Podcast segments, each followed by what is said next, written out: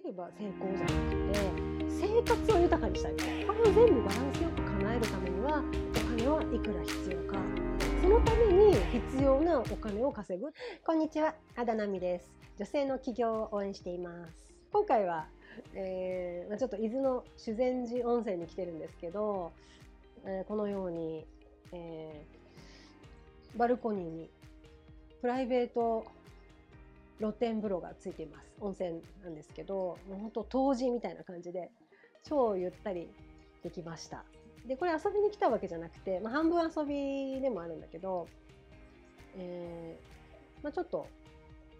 ライフビジョンを考えようって思ってで自分の人生設計についてちょっと考えに、まあ、合宿に来たっていう感じです。ですごい思ったんですけどあのー、昨日スマホ見てたらねある企業塾のあの広告が出てきてそれでうちの企業塾のお客様の声とか言ってなんか5000万超えました3000万円超えました1億いきましたとかなんかいっぱいずらーっとねこう数字が書いてあるんですよお客様の声でね。でその中になんか半分以上6割ぐらい女性だったんですよ。でもなんか私すっごいそれでなんか違和感感じてへえっつって5000万6000万1億あねそうなんですねっつって。もうそれは素晴らしいですねと。でところであのどういう生活してんですか？って思うわけですよ。あの女性視点でね、うん、なんかお金稼げばいいってわけじゃないじゃん。で例えばその人がなんかどういう暮らしをしてこの金額なのかはすごい知りたいんですよ。なぜかというとあのなんか別のビデオでも話してるけど私お金じゃなくってそのお金あお金だけじゃなくてなんか自分の生活を豊かにしたいんですよ。お金もお金儲かりたいとかお金の心配がないとかなんかそのお金お金じゃなくて生活を豊かにしたいそうそのために必要なお金を稼ぐっていうことを大事にしてるからそのなんかいくら稼げましたいくら稼げましたって書かれてもなんかへえみたいな感じなんですけど見てるあなたはどうですか？なんか私が思うにはその生活を豊かにするっていうのがすごい大事だからその今回この修善寺にねお泊まり来て3泊4日してるんですけどその中でなんかどういう人生を生きたくてでそのために、えーまあ、どういうこうなんていうの？あ私はあの成功幸せの8エレメンツっていうのを提供してるんですけど例えばどういう人間関係だったりどういうパートナーシップとか家族はどうででどういう場所に住んでどういうところに行ってで健康状態はどうで外見はこんなでとかあのいろいろこうねその人生のあの8つのね、あの要素があるんですけどなんかそれを一個一個こう書き出してでこれを全部バランスよく叶えるためにはどうしたらいいかっていうことをいつもお伝えしてるし自分自身も意識してるんですね。でそれを今回こう泊まりに来てでも全部書き出してでじゃあこれを叶えるためにお金はいくら必要かいくら欲しいかっていうのを考えてるんですよ。だからその稼げば成功じゃなくて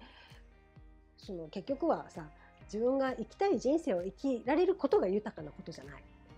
でそのためにいくらかでそれ必要な額稼げばよくてでそれが必要な額が、まあ、5,000万の人もいるでしょうし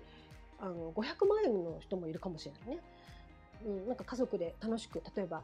ご主人がいてご主人が生活費持ってきてくれるのであればなんか自分は、ね、何百万円でいいかなとかいう人だっていると思うんですね。そうだからその自分にとっての豊かな人生って何だろうって考えてそれでじゃあいくら必要だからこれぐらい働こうとかこうこういうビジネスをしていこうとかって決めたら絶対その自分の幸せ論から外れないじゃないですか。そう。なんで私はその金額だけでその成果が書かれているのを見るとすっごい違和感。へえっつって。じゃあその人の人生とかその人の生活はその人自身は豊かと感じているんですかっていうところが教えてちょって感じ です。そうそうそう。結局人生ってさ、何でできてるかっていうと、毎日の一日からできてるなってるじゃないですか。そうだから、うん、私も今回この合宿でも理想の一日っていうのを書き出してるんですね朝起き何時ぐらいに起きて何してどこで何してな何誰と会ってこんなことして何時に寝てみたいなその理想の一日のタイムスケジュールとかオンの日オフの日とかやってなんか全部書いてるんですね。ほんで、あのー結局それが叶う人生が自分の理想の人生じゃん。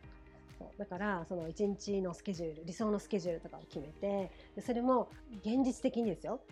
超現実的に、えー子供がいれば子供の世話があるし、えー、と例えばねご主人とかパートナーとゆっくりするしたい時間とかも一日に入れる必要があるしね。あとは体のケアの時間とか美容の時間とかお勉強の時間仕事の時間もとにかくさあのバランス取れた人生を送るにはそのバランス取れた一日の過ごし方って大事だからそれをこう意識して作っていくっていうことが大事なんですよね。でそのね理想の一日を考えると仕事に費やす時間って本当にね一部しかないの。だからいかにね効率よく結果を出していくかなんだけど、まあ、ちょっとその話はまた発展しちゃうからまた別別のビデオでお話しするとしてとにかくあの今日言いたいことはいくら稼ぎましたっていうのがなんか豊かさのバロメーターじゃなくてあの自分の人生とか毎日の生活が豊かになったのかってことがバロメーターなんですよ。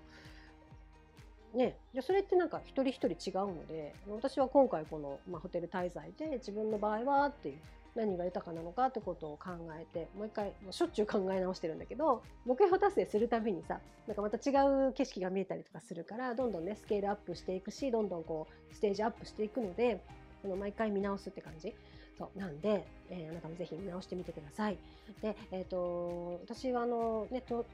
登録商標を取ってるまああるメソッドを使ってそれをねやってるんですけどあの生徒さんにも教えてるし自分でも実践してるやり方があるんですね。でこれの方法はこの概要欄に、えーどっかにあるので、えーぜひ、えーゲットしてみてください。であなたもね自分の理想の暮らしを思い描いて詳細に描いてえそれを目指して豊かな人生をゲットしてください。